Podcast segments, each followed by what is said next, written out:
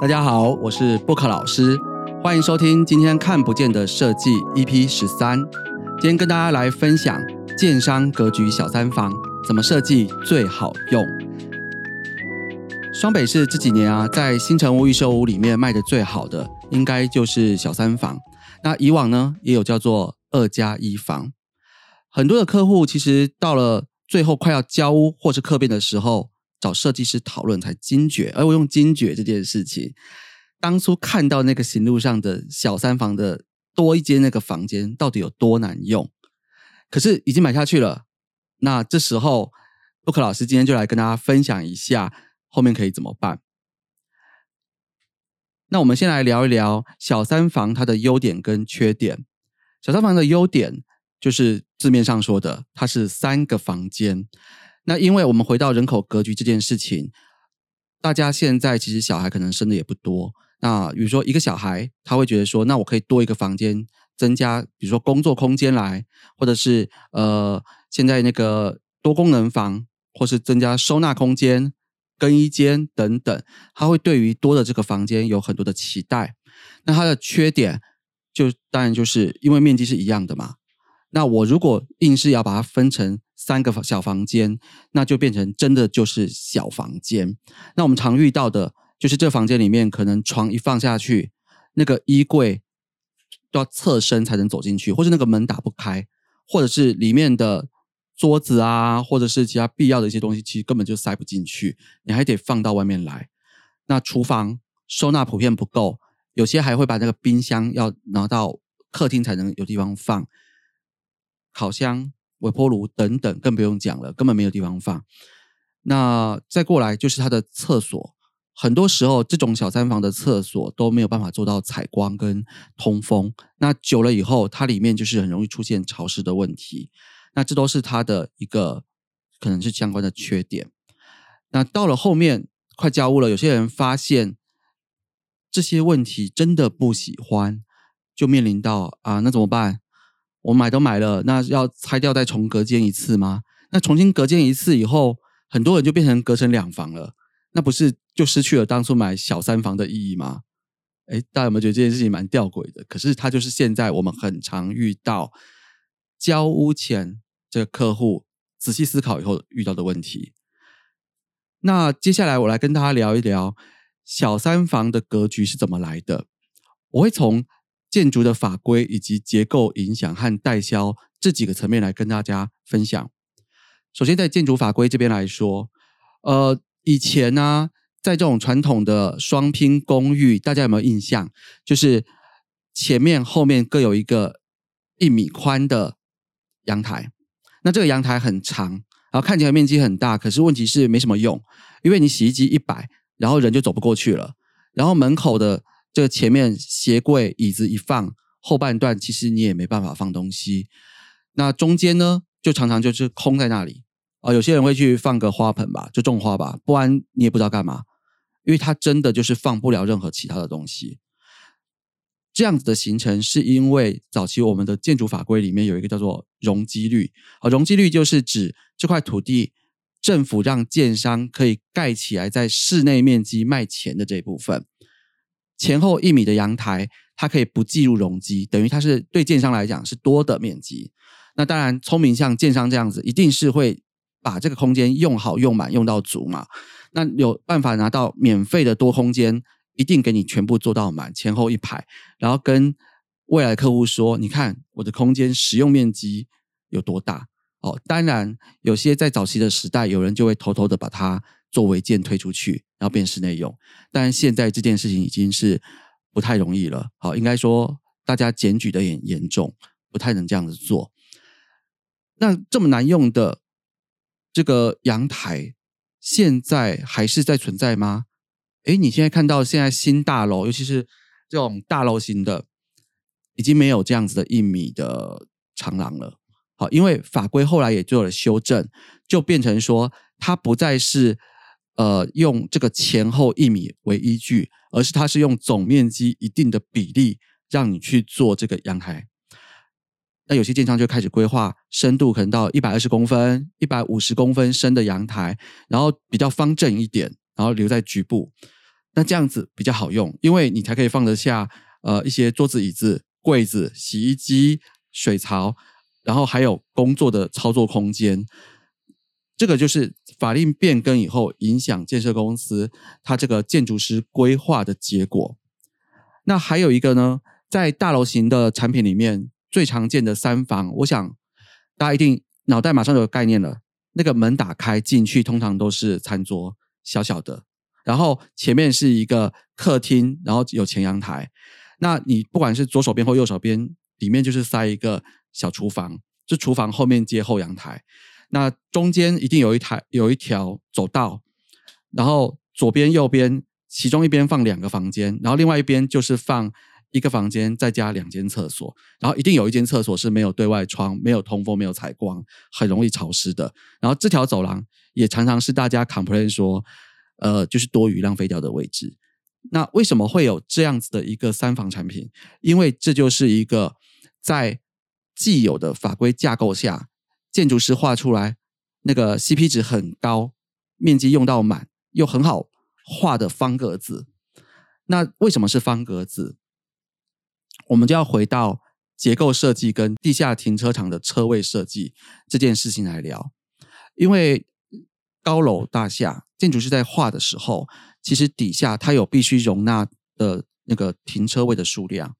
那停车位在我们的呃法令技术规则里面的规范就是二点二米乘以五米或五点五米这样一格车位。那这标准车格，如果你把两格放起来，就大约是。五点五乘以五点五这样一个格子，旁边再留个人可以上下车走的位置。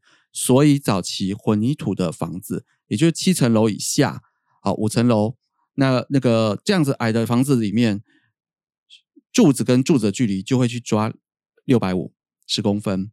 那这样子刚好是两个柱的中心点加两个车位，用这样子打格子拉上去以后，就是上面房子的基本格局。那这个基本格局就会让你看到很多的房子，它是正方形的，然后四个角落再加上左右两边有六只柱子，然后中间一定还有一只柱子，因为这就是刚好用车位涨上来以后出现的方格。那如果你是比较高一点楼楼房，用钢骨好钢骨 S C 架构的，中间它就是可以。两个的那个距离可以到七点五到八，是因为中间可以塞三个停车格。好，你看到那种高楼里面的停车格是三个车格，旁边还是柱子。那用这种的房型拉上去以后，你的房屋格局要么就是四房，要么就是两房加两房，然后再去分割。这也都是最后做出来的模组化设计。这就是为什么我们会出现所谓的建设公司标准格局这件事情。那我们从代销的角度来看呢，因为我们这个三房以前是一个市都市中心的主流，可是我想大家一定要有印象，有一段时间我们会去推这个，很多人讲哎两房或是二加一，甚至是套房，是因为这个总价的一个上限，它在销售的时候要去规范说怎样的总价是大家买得起，比较有办法去。好卖，所以他们推过了哦套套房一加一两房二加一以后，那会变成说，呃，这个就是因为用销售总价回推回来的。那为什么现在还是又回到了二加一甚至三房这样的产品？是因为呃套房的产品有时候卖多了，你如果两个人住在一起是完全没有任何隐私性的，它大概都是一开始。首购，或是说没有结婚的时候选的东西，那还有就是它的脱手性跟银行贷款都非常困难，所以这个并不是要这么好卖。那两房就成为主流，但是因为现在有越来越多人，比如说 work from home 在家工作，或者是各自对于隐私还有生活的一个独立性有所要求，不喜欢大家都挤在一起，所以大家就会期待可以。除了两个房间之外，再多一个小空间运用，那这也就就回到二加一。可是你看，我如果在卖东西的时候跟你说，哎，我这是二加一房哦，还是说我跟你说，这这我是卖你三个房间的，但是三个房间好听嘛，所以就出现了小三房这样子一个名词。有小三房就有正三房，有大三房，那都是文字游戏啦。其实就是面积变小了，又硬要隔出三个房间来，然后我们的公设比啊越来越高，室内面积越来越小。好，这就是我为了要卖东西，所以想出来的这些名词。可是啊，这个我们虽然在名词上面转来转去，其实意义不大，但在销售上很有用。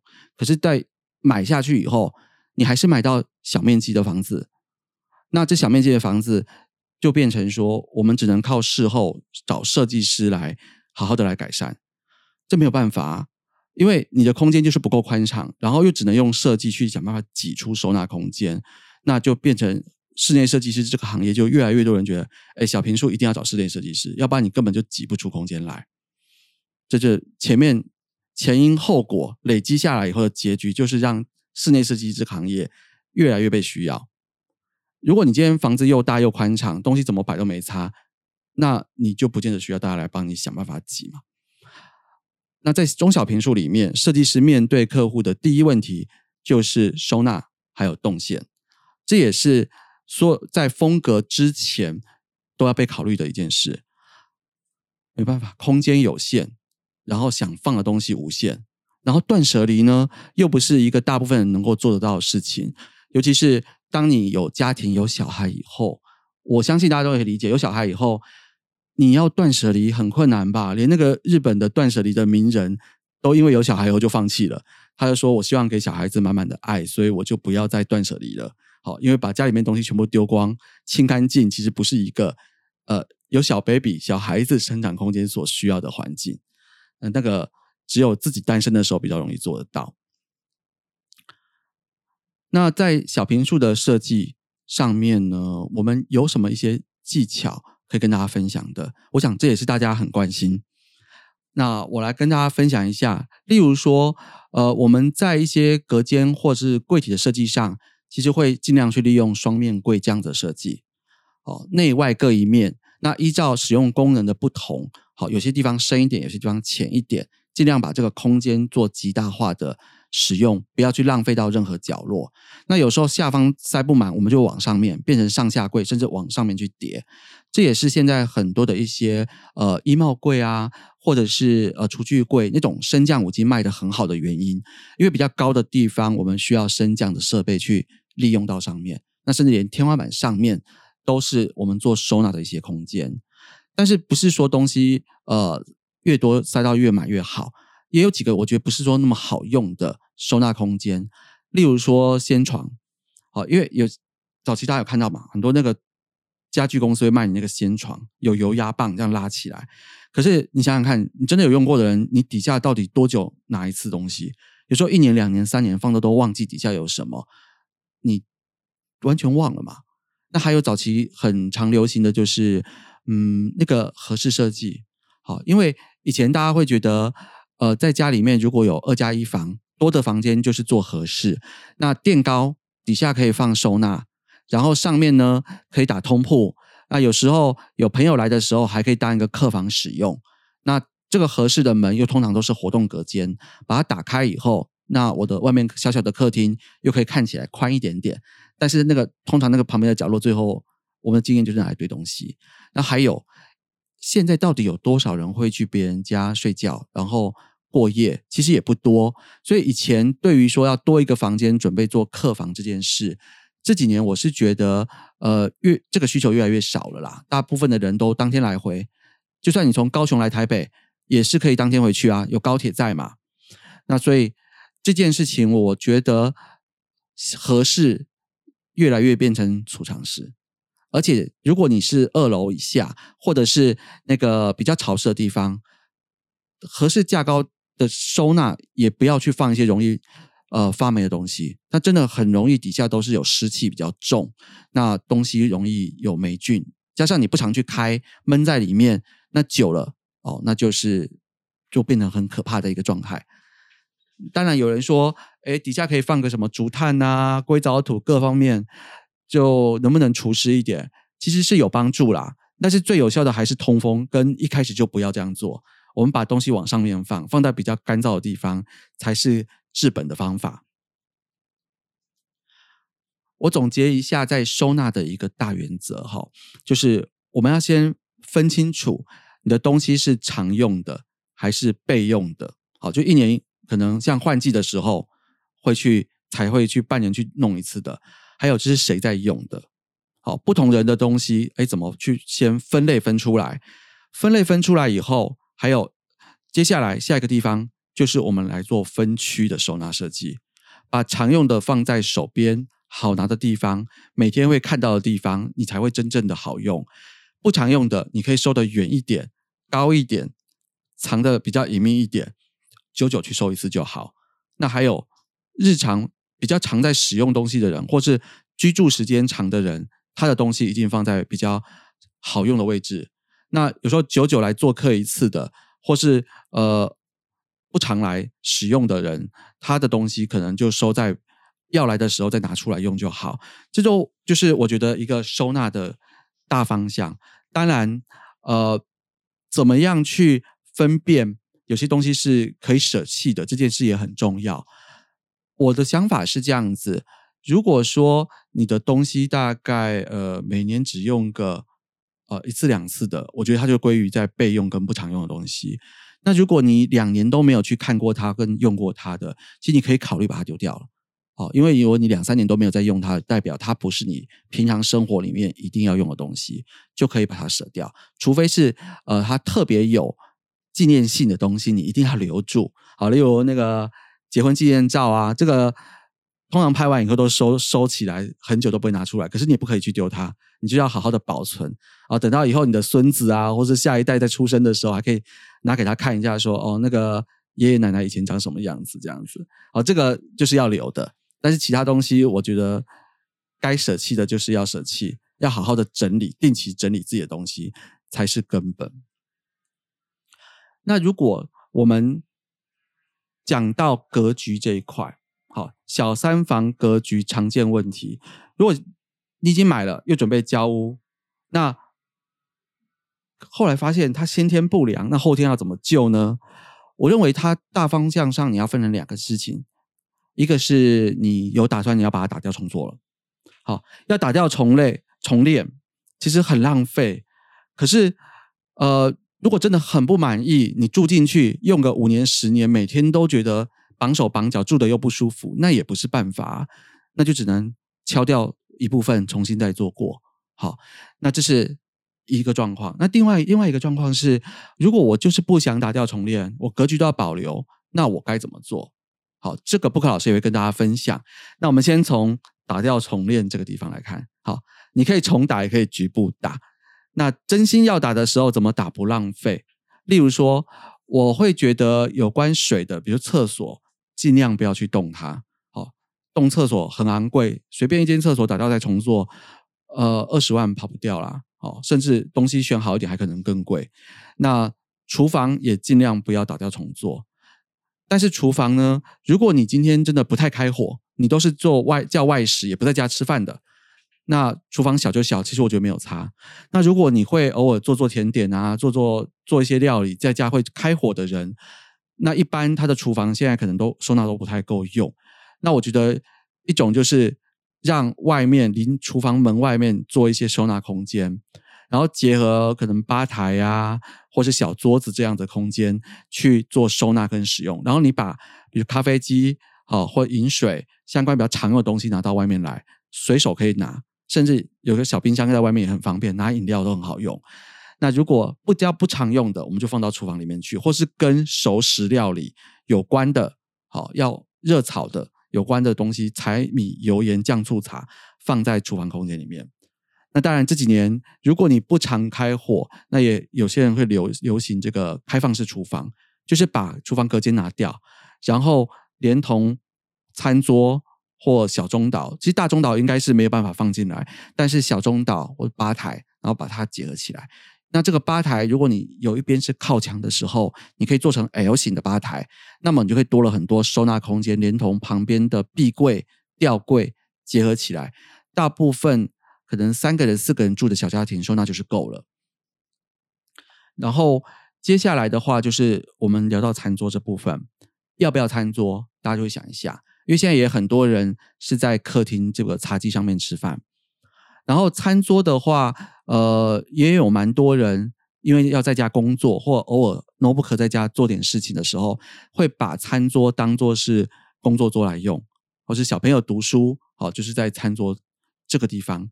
那这时候你就保留餐桌，但是它是多功能的使使用的一个形态。可是有没有缺点呢？其实我觉得，如果你要在公共区里面工作啊，那个自制力一定要很高。你想象一个情况，如果今天呃回来家里面还要继续的打报告，然后这边写文件，然后结果另外一半呢在旁边看电视、打电动，你会觉得心里面很干，就觉得烦死了，作业都这工那个工作都做不完了，然后那个旁边的那边。看电影啊，玩啊，玩的很开心。然后我觉得一定会越做火越大。那这个时候就有两条路：要么你自己就是当初规划的时候，你就规划一个小隔间，你你进房间里面去工作；要不然就是把有问题的人解决。你在外面工作，然后你把他赶到房间里面去，叫他安静点，这也是一个方法。大家一开始其实就是要想好你的生活模式跟你的功能要怎么分配。那如果自制力不好、很好的人就没有差了哦，戴个耳机，反正旁边吵归吵，你这边还是照样做事，然后一样写报告，小孩照骂，功课照改，然后老这个也很多人很厉害，都可以这样子做。那如果说呃，我们这样子的方式，好，这是属于我们把功能去做一个混合使用，然后我现在就把这个话题啊，就拉到说我如果隔间不改的话怎么办？隔间不改，当然在装修工程的花费上就会省很多钱哦，很多东西不用重做。但是呢，房间就是不够大，东西就是放不下，那怎么办？我们在做规划的时候，有一个方式叫做拆解再组构，这是一个设计很常用的一个逻辑。我们可以把各种生活所需要的功能一一的列出来，拆解出来。不要像传统一样，呃，客厅好，就是客厅的功能要放电视，要放沙发，餐桌可能是四人、六人，要有呃一桌六椅，然后旁边要有什么茶水柜，好，这是传统的一个配置概念。卧房好，配置概念，工作室配置概念。如果我们今天把这件事情抽离开来，我用工作的空间环境来思考的时候。我工作是不是前面要有一个桌子？如果我是用桌机，桌子就要深一点、大一点；或者是我打电动，我要大荧幕、三荧幕，我桌子就要很大。但如果我用 notebook 小笔电，甚至现在很多人用平板或手机工作或联络事情，那我是不是不一定要一张大桌子？甚至我今天是在按摩椅上面，旁边放个小茶几，我用平板做事情其实也够，我只要旁边有插电就可以了。那这是工作的一个环境，吃饭的环境。我经常会跟家人放很多的菜色，中式的一起吃，还是简单的轻食料理。我要吃熟食还是冷盘，这些都会关系到你需要的空间跟面积的大小。那在这样想过以后，你就会发现，哎，我有些东西可以重叠使用哦。如果说我其实平均要用的桌面都不大，是不是一张带轮子的升降小桌子就可以符合我大部分时候的需求？我在沙发旁边也可以拿桌子来做事，我在床旁边也可以拿桌子来做事，我在餐桌或者我今天在做料理切菜的时候，我还可以在旁边放个小东西。那我其实是用同一张小桌子，这时候你的空间就被节省了。所以。把功能区分开来，把区域区分开来，把要做事的东西重新排列组合以后，你一定可以节省出很多的空间。这也是很多设计师在帮你规划设计的魔法跟秘密。那这样一讲，大家都知道哦，可以怎么去想。其实简单的自己去做点功课就可以把它做出来了，不一定要花很多的设计费让设计师去做。那再过来收纳的部分，也是大家最关心的。如果我的房间两个房间的收纳就是真的不够了，那我可不可以把常用的仔细的规划好以后，我就留必要常用的柜子在房间里面。然后比较不常用换季的，我用那个加一或第三个小房间去做储藏室跟多功能房，我把它放到那边去。我每每半年换季的时候去把它交换一下就好了。然后其他时候其实，呃，我只要把我最常用的东西放在身边，这样子我的卧房就很干净，甚至我的客厅也可以弄得干干净净的。我把东西全部塞到那个看不见的第三个房间里面去，就像一个隐藏的密室一样。那这样子，你的东西就可以符合更好用。像我们最近呢，有一个客户是一个律师的妈妈，那她有两个小朋友一起住，也是一样住这样三房的房子。那她的想法呢，就会变成说，他需要用外面的餐桌来做工作，但是他工作相关的一些 notebook 啊，或者是列表机、事务机等等各种要工作的事情，他把它放到一个小小的小藏储藏室里面。他只有在要出门之前去拿文件或是公事包的时候，到这个小隔间里面去，隔间柜里面去用就好了。大部分时候，他外面就保持的干干净净，因为把所有东西都藏到看不见的那个小隔间里面。那他的卧房，然后里面也不用书桌，所以床就可以买比较大的 queen size，然后只要衣柜衣柜来使用就好了。那两个小朋友的房间，一个小朋友房间里面可以放钢琴，另外小房间。利用一点点架高的想法，也可以增加很多的收纳空间，或是活动的隔间设计。那这都是如何在小空间里面挤出大收纳的各式各样的方法。我还要跟大家分享有两个很好用的小工具，也是我们现在在设计规划上都会帮客户去考虑的，就是灯光跟窗帘。像灯光这部分来说，我们现在都会帮客户去。在一些重点空间里面去做调光灯，因为有时候白天的时候你灯不一定要到全亮，你可以稍微去配合它去调整一下。到晚上的时候再把灯调亮一点。那这时候能够调暗调亮的调调调光灯是很方便的。那这样现在因为 LED 灯的技术也很进步，你也可以选变色灯。就是我在家里面呢，呃，我在工作的时候我使用白光。好，四千 K、五千 K 这样子适合工作环境明亮干净的一个气氛。那我到了要休息的时候，我就转成三三千 K、四千 K 的混合，变成是一个温暖的黄光环境。我可以利用灯光，一下子就让我整个空间的使用氛围去做改变，让工作和休闲快速切换。这个是一个很重要的，因为我们人呢，其实也是一个受到各种环境影响的动物。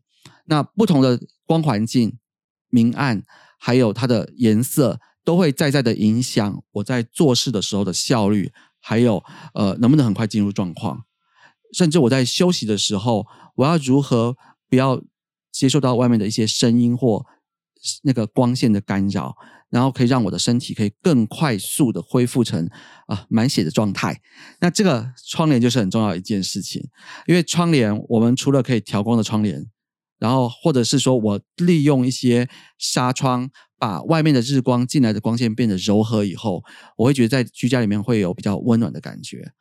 然后，如果我怕吵，那可以选用三明治布，然后加那个厚的绒布帘做两层。那像现在的很多的窗户，如果是气密隔音窗，它本身就已经可以隔到一定的程度，那你再加上这个窗帘厚窗帘下去，还可以有一些吸音的一个效果。那完全遮光以后，那你在室内的休息也可以得到充分的一个满足，所以，我我觉得这些都是不贵又很方便的设计工具。那大家可以好好的来利用，让你随时随地的去切换正确的使用场景。那我现在在聊的大概都是属于都会区里面，好，这个比较密集型的集合住宅，哦，因为如果你今天是比较大平数的，或是乡间别墅，你就不用听我这边讲想办法塞收纳这件事，因为你空间很宽嘛。但是我们在都会型里面遇遇到的就是这种又挤，好像挤沙丁鱼一样，这样好挤好挤的感觉。那是不是每个建商都一定只追求面积最大化的一个 CP 值，跟这个格局就是模组化？其实这几年我觉得不一定哦。我们现在越来越多看到很多的建商开始去做改变，他会针对不同区域跟不同差异属性的客户去提供差异性的一些定制产品。好，那他的东西，例如说，他把一些呃客制化的一些服务做更贴心设计。有时候，如果你是做跟比较会有高龄住宅或银发的老人家要居住的地方。那它在这个走道的宽度、好地板的门槛高门槛，或是指滑，或者是照明的明亮度上面加强，这些事情都会在一开始预设的时候去提供这样子的呃准备，好让你可以更贴近这个养生退休宅这样的一个需求。那或者是说，在一些呃，比如像桃园啊，或是新北有一些工作工作区比较多年轻人。成家立业，然后即将会有出现小小 baby 小孩子的一个空间，虽然也都是两房三或者是小三房这样的小平数产品，但是他会去注意到说，呃，第一个当然公社里面会更注意育婴空间、儿童空间这样子的需求，甚至大型社区还有幼稚园托育中心的进驻。那对于呃，在房子这个室内空间来说。他也会去注意到一些建材啊，比较低甲醛，或者是它的那个一些转角不要有太多容易滑倒或是尖锐的角落，因为这都是在呃有亲子宅小朋友空间里面去注意注意的事情。但是我们会理解说，建商跟建筑师他基本在做的就是一个大的架构，所以现在越来越多建设公司会找室内设计师加入他的这个评估跟规划团队。呃，像我们之前跟呃建设公司的合作是，他们在建筑师把格局图出来以后，会请我们去帮他把格局这个部分优化。当然，结构的柱、墙梁、板柱是不能动的。好，隔间的面积基本上也不太能动，因为这是他们经过计算要销售上的考量。可是室内的隔间、房间大小、隔间墙的微调，甚至最重要就是开关插座、网络。还有空调以及像全热各方面的一些机械设备的管线预留，这个我们都可以在里面去做比较，把它做得更完整一点，直接贴近最后使用者的需求。那建设公司这样子找我们做有什么好处呢？他一开始的产品就可以规划出，让消费者一看就知道，哎，我可以不用做太多修改。好像家具跟简单的软装布置做一做就可以住进来，这对于消费者来说有很高的个诱因，因为一开始它的东西的完整度就比较高，而不像是早期都会只帮你配那个最少数量的插座，都使用简配。现在有比较多的建商都会开始做到它的标配都会做的比较好一点。像最近我们陪客户去桃园有一家建设公司做，呃，就是新城屋这个可。准备要交屋跟客变这件事情，它的插座跟一些管线的预留，其实思考到很完整哦。它包含了像厨房，虽然它原本没有配置洗碗机，可是它把洗碗机，如果你今天想要改装洗碗机，它的给排水跟两百二的电压，它都帮你留好了。然后底下要用的，比如说厨余机啊，或者是这个净水器，好，那阳台。可能除了洗衣之外，现在有些人会用烘碗机、烘烘衣机。那有些更要求一点，他希望的是接瓦斯的烘衣机。那建设公司都帮你先把管子预留好了。虽然这样子会增加一些在营建上的成本，但我必须坦白说，它的售价也会再提高一点。可是我发现，在买房子人的角度来讲，这样很棒诶你帮我把东西全部都想好想满。我任何需要的东西，你都先留好管线给我。虽然房价有贵一点点，但我以后什么都不用改啊。我东西像我陪他客户去看，我就说很多东西都帮你想好了，只要东西买了接上去就可以用，也不用再改装。你以后很很省时间，然后不用再拆掉重做，这个客户的满意度就拉得很高。我我觉得这也是会是一些可能中价位甚至中高价位一点的一个房地产的一个趋势。你很贴心的把东西全部都做好，让它高品质、高价值，那客户当然能够接受。现在多花一点点的费用跟你买，因为以后他省的可能是好几倍的改装钱。